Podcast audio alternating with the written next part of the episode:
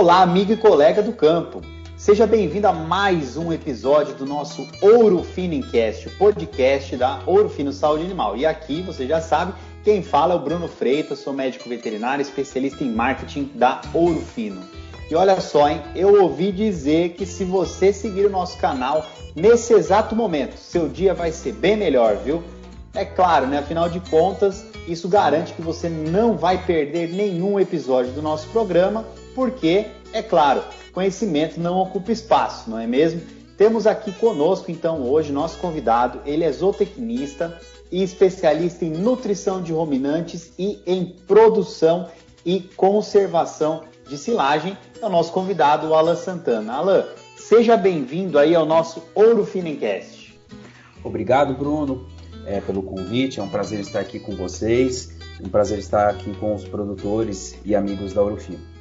Muito bom, Alan. Então, assim, né, já, já te apresentei aí, você é especialista além de nutrição de ruminantes em produção e conservação de silagem. É, a gente está aí com esses episódios do Ouro Finencast focados na produção, exatamente na, na tua especialidade aí, na produção e conservação de silagem. É, e só para dar uma retomada, nos episódios anteriores a gente falou bastante sobre os passos aí para produzir uma silagem de qualidade, alguns erros mais frequentes, principalmente na questão de dimensionamento de silo, ponto de colheita, compactação, fermentação. E aí, olha só, Alain, ficou aí a parte da vedação e retirada do silo, para a gente discutir bastante nesse episódio. Né? E aí, é, nesse sentido, o que eu quero te, te perguntar, assim, poxa, você possui essa especialidade em nutrição é, de ruminantes e produção, conservação de silagem. De que forma aí que esses assuntos estão interligados aí para a gente aquecer para esse nosso episódio? Legal, Bruno. É interessante a, a pergunta né, e o questionamento, porque eu, como, como consultor e até atuo como nutricionista né, de rebanhos leiteiros e alguns confinamentos também, é, eu entendo que a nutrição ela não, não se inicia no processo de formulação de uma dieta para um rebanho, para uma categoria, né? E ela, na verdade, se inicia na produção do alimento, né? principalmente as forragens, que vai ser fornecida para esses animais, né? Então, qualquer nutricionista gosta de trabalhar com matérias-primas, né, com ingredientes para formulação de dietas de alta qualidade, né, porque isso reduz o custo nutricional, maximiza desempenho, né. E eu ainda vejo um descompasso, né, uma não sincronia entre esse, esses temas ainda. O pessoal é, precisa fazer uma formulação de dieta bem balanceada, com custo bom, mas ainda esquece que a formulação é altamente dependente de ingredientes de alta qualidade. E a gente tem que começar a trabalhar isso lá no campo, lá na, no plantio daquela semente, né? E é por isso que eu parti para essa especialização também e conhecer mais sobre o tema. Então, assim, não adianta ter o melhor nutricionista, o melhor é, software de, de, de, planejamento aí de, de, de, dieta, sendo que a qualidade da, da matéria-prima, se ela não tiver boa, não, não adianta nada isso, correto? Exatamente isso, Bruno. É, eu gosto de usar até um exemplo. Isso foi um produtor é, que eu admiro muito, né, aqui em Minas Gerais, um dos maiores produtores de leite de Minas Gerais. Ele comenta, ele faz o seguinte comentário. Ele fala: você pode pegar, né, é, um filé mignon e entregar na mão de um cara que não sabe fazer um churrasco, né? A melhor carne ali, entregar na mão desse cara. Esse cara vai queimar essa carne, esse cara vai estragar e a carne era boa, né? Ele não vai conseguir entregar algo prazeroso, né? Para quem ele está é, é, cozinhando ali. Agora você pode pegar uma, uma abóbora, né? Entregar na mão de uma cozinheira boa. Ela põe uma pimenta, ela põe um tempero, ela sabe fazer aquilo lá e aquilo fica a melhor coisa do mundo. Né? Então, assim, a gente nota que é isso que acontece no campo. Nutricionista nenhum consegue fazer uma boa dieta né, com, uma, com ingrediente de, de má qualidade, né? isso fica caro, né? E o mais importante a gente é, comentar nisso aqui é, é, a questão do custo, né? Hoje a gente vive um cenário de custo de produção alto, né? Devido à elevação dos preços dos cereais, né? E aí que o produtor começa a se fazer esse questionamento: como é que eu posso diminuir esse custo de nutrição? Vai começar lá na forragem que a gente coloca na boca do, do da vaca, do boi, né? Uhum, perfeito. Não, e falou de, de carne churrasco aí, o pessoal ainda entende mais, mais facilmente ainda, né, Alan? Falou, e, falou do convívio. É, é, isso aí, assim, a gente, nós temos aí nossos ouvintes, né, é, técnicos, veterinários, zootecnistas, e, e, então, nesse sentido, o que a gente tem visto aí nesses episódios focados em silagem é que são muitos passos, né? e, e, em cada passo a gente tem que ter uma atenção especial, porque é, às vezes você faz tudo certo e errou em alguma etapa, é, é capaz de você colocar o negócio todo a perder. Né? E falando em perdas, né? o que, que você tem? Você que tem muita experiência prática aí, você atua como consultor de, de diversas fazendas, o que, que a gente tem visto no sentido da perda? Assim, se você pudesse citar, além, é claro, dessa questão de, de planejamento, que isso aí realmente é uma, é uma coisa que a gente não aprende na, na faculdade, né, de maneira geral, a gente aprende na vida, né? Uhum. Mas o que, que você, se você pudesse citar aí, o que, que tem, tem pegado mais nesse sentido de aumentar a perda? E é claro, quando você aumenta a perda, você reduz o retorno sobre investimento da, da atividade, né? Exatamente, Bruno. Interessante demais é, é, é essa pergunta. O que, que eu noto muito ainda, é muito comum na média, né? é que as perdas, né, vamos falar aqui de, de, de, forragem, né, produção de forragem, essas perdas elas estão nesse processo. Por que, que a gente ainda nota muita perda e persistência às vezes dessas perdas na, na fazenda durante esse processo de armazenamento?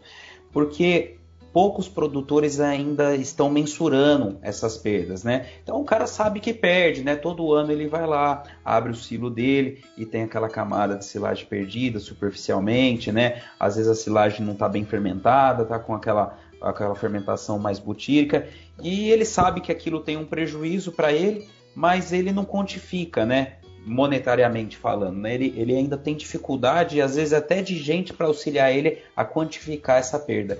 Então, quando ele não põe isso na, na ponta do lápis, né, e realmente enxerga um número, ele se acostuma com aquilo, né? Então, todo ano ele sabe que ele já faz até a conta, ó, eu sei que eu vou produzir mil toneladas, eu tenho 10% de perda, porque todo ano que tem, então eu tenho que plantar 10% a mais, porque 10 eu já vou perder, né?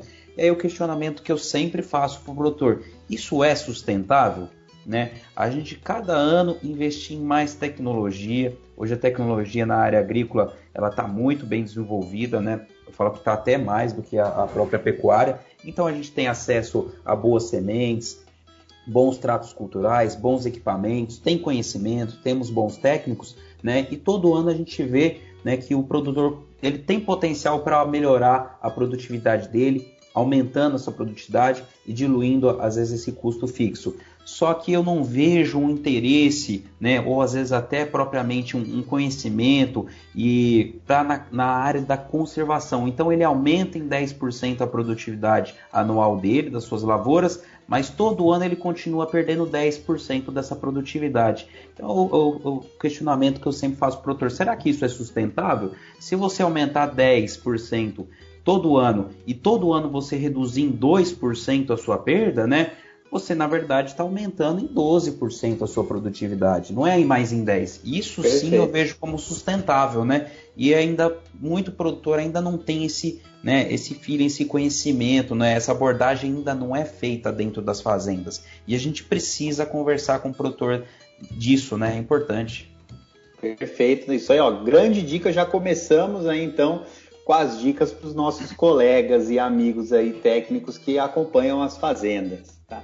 E outra coisa também, né, Alan? Perder 10% de uma tonelada é uma coisa, perder 10% de 100 toneladas, de mil toneladas, ou seja, é outra coisa, né? Então, Exatamente. quando você vai escalonando o negócio, tornando o negócio maior, uhum. aí que fica mais evidente aí o, o tanto que a gente pode melhorar, correto? Exatamente. essas perdas elas seriam é, volume é, de silagem, né, que a gente poderia estar tá, é, alimentando nosso rebanho. Então, ele tem a perda direta daquilo que ele não recupera, mas a, a principal perda é a não captação do recurso monetário através do uso dessa silagem, seja leite, seja carne, né? Quantos bois eu poderia estar alimentando, quantas vacas eu poderia estar alimentando, qual que é a geração de receita quando eu alimento esse animal, né? É isso que o produtor está deixando de captar, né? Então é por isso que conta, Bruno, nós precisamos fazer contas, né? Falta fazer conta. Muito bom. É, é exatamente nesse sentido que, que, a gente tem que direcionar nossos esforços, nós como, como consultores aí. E Alan, aí, então, já que a gente está falando de perdas, né, você disse assim, poxa, o cara ele, ele consegue melhorar a produtividade da forrageira dele, por exemplo, de um ano para o outro, com o desenvolvimento da tecnologia. E aí você falou, olha, se ele, a ideia é melhorar a produtividade dessa, dessa, dessa forrageira, da roça, né, desse, desse uhum. produtor, e diminuir a questão das perdas. Né? E a gente falou um pouco já sobre dimensionamento de silo em outros episódios, a parte da fermentação e etc. E um dos pontos importantes que ficou para a gente comentar aqui é a questão da vedação do silo. Então, nesse sentido, Alan, que tipo de, de problemas a gente pode ter que aumentam a perda e, claro, diminuem aí todo esse, esse retorno produtivo no sentido da vedação da, da silagem. Se você puder comentar um pouquinho para gente. Legal, Bruno. É interessante falar sobre esse tipo de perda, porque é uma perda que o produtor, por mais que ele não quantifique, ele vê. Essa ele vê, né, Bruno? É, é, quando ele perde silagem, na, nas camadas superiores, ou, ou seja, nos barrancos, né, é, é, algo visual, então é palpável, né? O produtor ele consegue sentir aquilo ali, né? Ele é vê que ele está jogando silagem fora, né?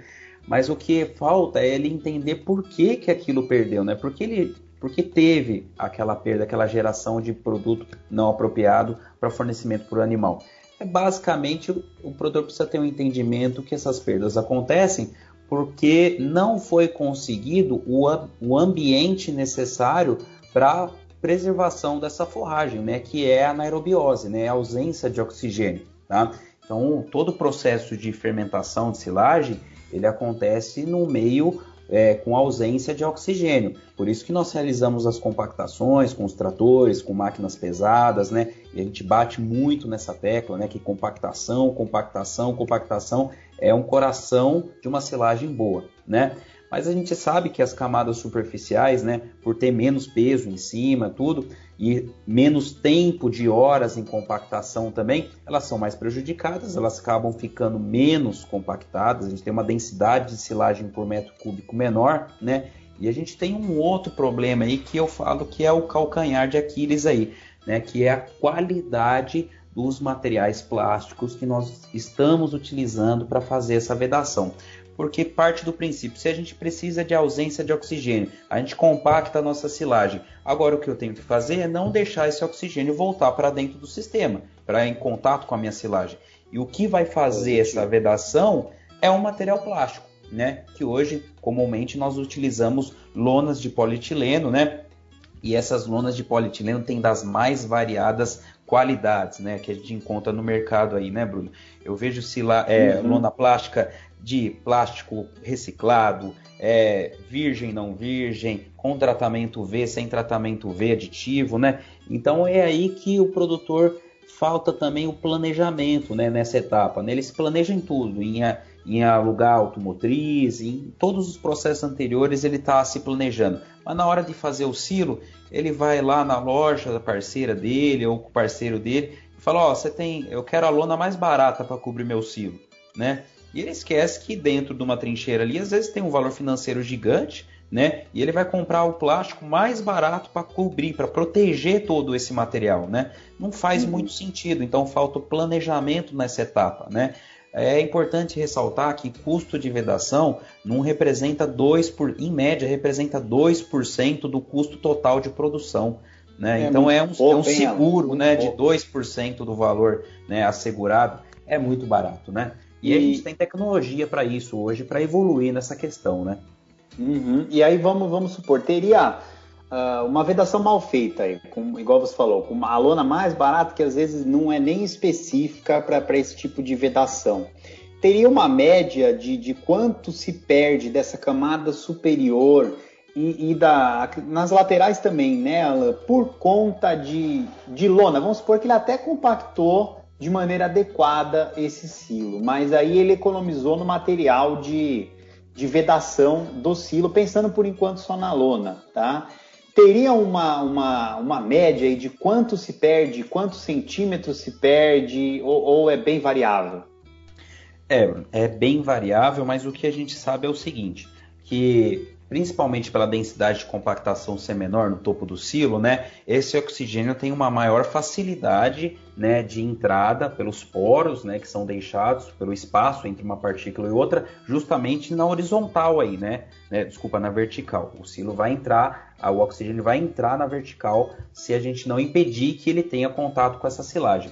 Né? Então a gente sabe, tem trabalhos científicos mostrando para nós, né, que às vezes até um metro de silagem no topo do silo do produtor, né, ela é afetada pela entrada de oxigênio do meio externo para o meio interno. Né? Isso acontece após a abertura, também na face do silo, né? mas acontece também ao longo do tempo de exposição de armazenamento quando nós não temos plásticos adequados. O que, que eu quero dizer com isso? Se o meu, meu plástico que eu utilizei para fazer a vedação, ele permite que entre oxigênio ao longo do tempo de estocagem, todo dia eu estou alimentando esse sistema né, com oxigênio, essa, essa camada superficial, esse 1 um metro, né, e dando condição para desenvolvimento de fungos e leveduras, porque são micro-organismos aeróbicos. E esses fungos e leveduras vão consumir o que? O carboidrato, o amido, né? Toda a qualidade nutricional que eu tinha naquela silagem. Por isso que a gente vê que produtor, eh, ele costuma dizer que ele tem mais ou menos dois tipos de silagem, né? A do topo e a do centro, né? A do centro é a boa que ele dá para as vacas melhor de produção dele e a do topo é a silagem que ele dá para recria, para uma vaca seca, né? Uma categoria menos exigente. Mas era uma silagem só, né, Bruno? Não era duas. É, tinha, tinha apenas tudo uma do qualidade. centro. Tinha que ser tudo uma qualidade só, né? Porque o investimento foi feito para retornar uma qualidade de silagem só, né? E boa. Não, exato, e um metro é, é, é bastante, hein, Alan? Não é um. Não... E, e, detalhe, assim, não sei se, se é nesse sentido, mas quando o silo fica. Quando essa, essa, essa porção fica preta, né? Fica com. muda a característica visual dela, é até simples de, de, de você olhar, mas com certeza, e você me corrija se eu estiver errado, mas tem alterações aí que são da, ordem, da, da ordem microscópica, que a gente não consegue enxergar, a gente não vai jogar essa, essa parte fora, só que a qualidade dela está reduzida. Está correto esse, esse raciocínio? Sim, né? Aquela camada superficial negra, né, perdida, né, que ela está, vamos dizer assim, apodrecida, isso realmente é muito visual, o produtor acaba descartando. É recomendado que se descarte, né, Bruno? Porque a gente pode estar tá levando agentes né, patogênicos aí para dentro da dieta, né, e isso pode é, gerar um problema aí, né, de sanidade aí no, no, rebanho. Então a gente realiza esse descarte. E um ponto interessante do produtor saber, né, o nosso amigo que está escutando, é que, para cada um centímetro de silagem deteriorada, né, na verdade aquilo era três de silagem original. Então, para cada um centímetro de silagem perdida no topo, ele tinha três de silagem original, porque reduz o volume durante o, pro, o processo né, de perda de matéria seca ali. Tá? E quando ele faz essa limpeza e aquela silagem que está em contato logo abaixo, você já nota né, é, características diferentes, né? Silagem mais escura, é, com odor diferente, com baixo teor de matéria seca, né? uma silagem bem úmida, que é do processo de fermentação aeróbica. Né? Uhum. Então é, tem essa ordem visual característica ali, né, que é muito perceptiva, mas certamente existe uma mudança microbiana porque é ela que gera essa transformação visual, né? Muito bom, muito importante demais, né? E aí você comentou da questão dos plásticos, da, da qualidade deles, do e do, do tipo de, de plástico que seria interessante. Além dessa lona aí, vamos, vamos colocar como lona, né? Que coloca por cima do silo. Tem alguma outra coisa que a gente pode fazer no sentido de reduzir essas perdas? Então, eh, lembrando, aumentar a produtividade na roça é o que a gente busca todo, todo ano. E a redução da perda? O que, que a gente pode incrementar nesse quesito? Legal. Nessa questão de vedação, Bruno, não é novidade, né? É, a gente já tem à disposição tecnologias aí de vedação com plásticos melhores, né? Hoje, inclusive, a Ourofino inovando mais uma vez aí está trazendo isso, né, é, de, de forma exclusiva para o Brasil aí, né, algumas barreiras de oxigênio feitas de poliamida, né, que é um material que tem uma taxa de permeabilidade ao oxigênio pelo plástico muito menor do que os plásticos de polietileno convencionais, né? Então, quando a gente associa, né, uma barreira de oxigênio, que é o, o termo popular que a gente é, dar esse material. Há um plástico convencional de polietileno, a gente reduz às vezes em até 100 vezes a quantidade de oxigênio que entra para o silo ao longo do tempo de estocagem, né? Consequentemente, a gente consegue preservar não só a silagem diretamente, né, aquela, uh, não evitar que tenha aquelas perdas diretas de silagem descartadas, mas como melhorar a qualidade bromatológica. Melhorar no sentido não seria de acrescentar uma qualidade que não tinha, e sim de preservar o que já existia, né? Que é o que nós estamos discutindo aqui. Então, sim, existem tecnologias já disponíveis no mercado, né? Inclusive a Eurofino inovando mais uma vez, trazendo isso aí para o produtor. Isso aí, trazendo o Silagicil aí para o pessoal e, e, inovando nesse sentido, igual você comentou, né, que tem os estudos que mostram que para cada um centímetro de camada é, pode estar tá certo é. falar podre, o termo podre, enegrecida ali que o pessoal tem que jogar fora, né? É, é cada perdida um mesmo, né? É, perdida. É, perdida, isso. Cada uhum. um centímetro ali seriam três. E nesse sentido, a, barreira de, de, oxigênio, já que você falou o termo popular, né, o, o silagicil aí que, que a gente tem visto no uhum. campo, nesse sentido, ele reduz, é, reduz essa redução? é certo falar, reduz essa redução? Sim, né? É, é, os trabalhos são claros, né? Ela reduz a permeabilidade de oxigênio, então ela não deixa que desenvolva fungo e levedura. Se não desenvolve fungo e levedura, né, não tem né, a perda de matéria seca, consequentemente não chega a esses estágios avançados, né, de você chegar a ver aquela camada enegrecida lá por cima do, do silo, né. Então é, é, bem visual, bem interessante. Eu como, é, como consumidor do, do de aí em várias fazendas que eu que eu dou consultoria, a gente tem utilizado e os resultados são muito satisfatórios. Os produtores conseguem perceber a diferença quando se usa e quando não se usa, né? E o mais interessante é que eu falei, né, Bruno, que a gente tem que fazer conta, né? E às vezes o produtor assusta, porque ele pega e fala: não, eu tenho que usar mais um plástico agora para cobrir minhas assilagens, mas quanto que é esse plástico?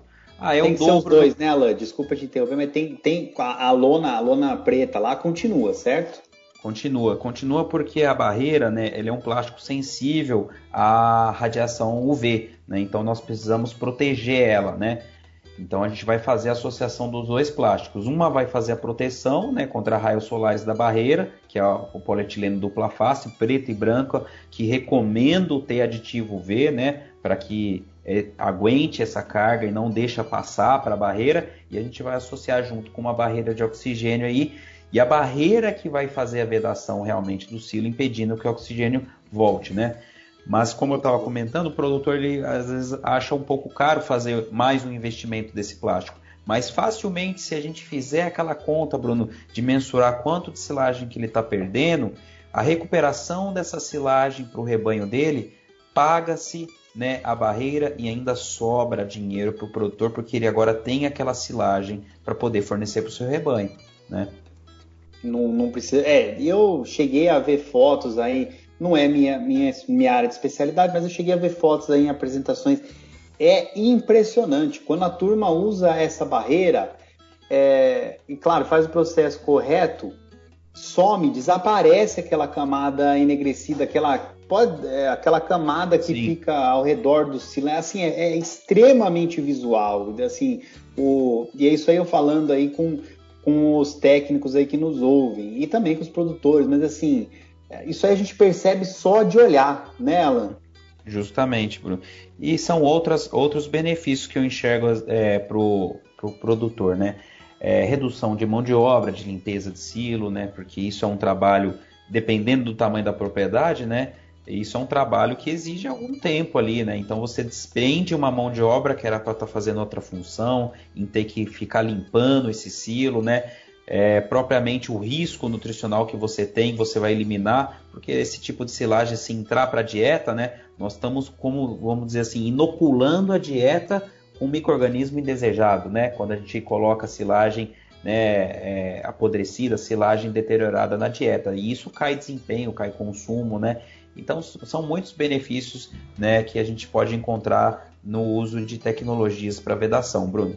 Muito bom. Não, as vacas secas e, e a recria agradecem, né? Agradecem. Esses lotes aí agradecem, né? E os abortos existir... diminuem, viu, Bruno? E os abortos ah, diminuem.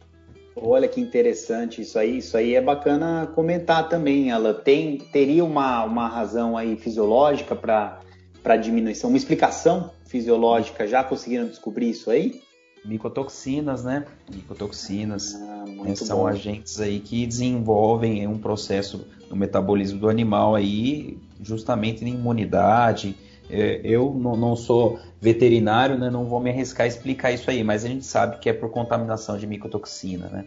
Perfeito, perfeito. Aí, ó, mais um ponto positivo. E aí, se a gente pensar então nessa parte de vedação e mais um outro ponto assim que a gente levantou que é muito importante, que é na fase que você vai abrir o silo, processo de, de retirada do silo, certo? Uhum. Nesse sentido, tudo que a gente comentou, existem impactos de você fazer um processo de vedação bem feito e, e aí na hora de retirar o silo, bom, primeiro, né, o que, que você enxerga que, que nesse processo de abertura do silo e começar a utilizar ele, que a turma tem feito aí que tem que pode prejudicar os resultados de todo esse planejamento?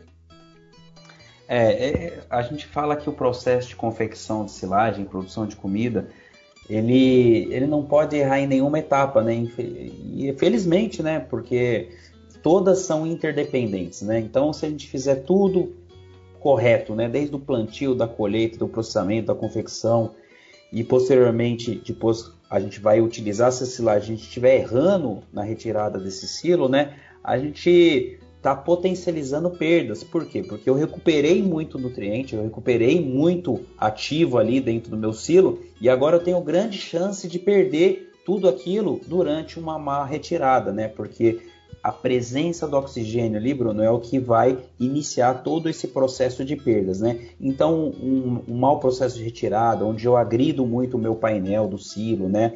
É, permitindo que o oxigênio entre pelo painel, né? Silos super superdimensionados, a gente nota muito isso no, no, campo, né? Silos muito grandes, o produtor não consegue fazer um avanço diário satisfatório ali, né? E a silagem começa a perder qualidade já no painel, né? É, o, o, próprio o recuo da, da, lona na superfície do silo, né? O produtor às vezes puxa a lona ali, né? Seja com barreira ou sem barreira, às vezes 2, 3 metros para trás e não vai avançar essa quantidade por dia e esse oxigênio vai entrar pela vertical do silo e gerando perdas, né? Então, assim, tem que ter esse cuidado do início ao fim e durante a retirada é onde a gente pode potencializar perdas do que eu fiz tudo certo para trás, né? Então tem que tomar cuidado. E nesse sentido aí, já que a gente estava falando da, da barreira aí, é, ela também promove uma diferença nessa retirada ou, ou realmente o, os grandes benefícios dela são, são relacionados à vedação mesmo do silo? Não, é o benefício da barreira é mais em relação à preservação do material durante o período de estocagem, né? Durante a retirada, processos como a maneira que você vai estar retirando a silagem é que vão estar mais envolvidos nessa questão. Né? A barreira ela vai atuar mais sobre a conservação né, durante dessa silagem durante o período de abastecimento, né? Aham, não, importante. Agora, sim, se não tem, igual você falou, até questão de horas de, de mão de obra mesmo, né? Se você diminuiu essas perdas aí, ou seja, primeiro, é, que eu, que eu consegui enxergar, o primeiro ponto positivo, você vai jogar menos material fora, que isso é o visual, né?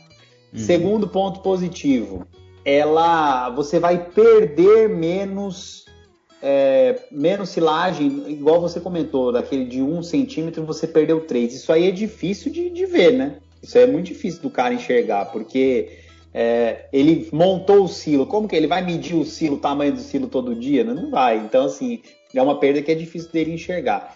E o terceiro ponto é até no processo da, da retirada do silo, aí da, da face do silo, se tem menos material para jogar fora, para separar, para escolher né, nesse sentido, com certeza você vai estar tá facilitando o trabalho de quem está fazendo esse processo, correto? Justamente, né? Com certeza. Quem manipula o alimento né, na confecção da, da, das dietas, né? Geralmente são os primeiros a defender o uso dessas tecnologias, viu, Bruno? A gente vai na fazenda eles comentam, ó, não, fala pro patrão lá comprar isso aí porque é bom, porque funciona, né? E o pessoal gosta. Não, isso é uma dica também valiosa aí para os nossos ouvintes que, que são técnicos e prestam assessorias nessas, nessas propriedades. Olha, é, se você, claro, você sabe os benefícios, a gente falou todos eles benefícios aí dessa, do uso dessa tecnologia, se o, o pecuarista, nosso amigo pecuarista, não, não enxergou ainda, vai no, no pessoal que retira o silo lá e conversa com eles, né? Conversa com eles, que eles vão poder te falar se funciona ou não funciona. muito bom, Alan. Oh, tá, assim, é, tá muito boa a conversa, Alan, mas aí para manter o, a duração dos nossos episódios, a gente vai ter que já estar tá encerrando. Tem, você gostaria de comentar mais alguma coisa nesse sentido? Alguma coisa que você vê a campo que vale a pena passar, mas até acredito até de dica ou de informação, tanto para os nossos amigos produtores quanto para os nossos colegas aí é, técnicos de campo, se teria alguma alguma informação final aí para você passar para o pessoal que está nos ouvindo. Legal, Bruno. Eu queria só fazer o agradecimento, né, esse convite aí, o agradecimento quem esteja escutando aí esse podcast aí no Ouro Feelingcast, né? Foi muito bacana a gente poder bater esse papo aqui, né? E deixar como mensagem final essa questão do produtor sempre estar tá olhando a sustentabilidade do meio como um todo, né? Vamos tentar sempre pensar na cadeia total do negócio, né? Não adianta nada a gente produzir, sendo que a gente não está minimizando perdas lá na frente, né? Isso não é sustentável, né? O mercado consumidor né, exige que a gente seja cada vez mais eficiente. E essa eficiência está em todas as etapas do processo produtivo, de produção do alimento, de formulação de dietas para usar menos recursos, né, de desempenho do animal, tudo isso aí. Então é assim, né, vamos nos atentar à sustentabilidade dos nossos negócios e isso está atrelado à produção de alimento. Perfeito, Alan. Falou e disse. É, eu acho que o ponto é bem esse. Então, gostaria de agradecer muito a sua presença, por compartilhar esse conhecimento todo aí da sua essa sua experiência, tanto teórica quanto prática, e isso aí dá para perceber que você entende do negócio lá na ponta, isso é muito importante.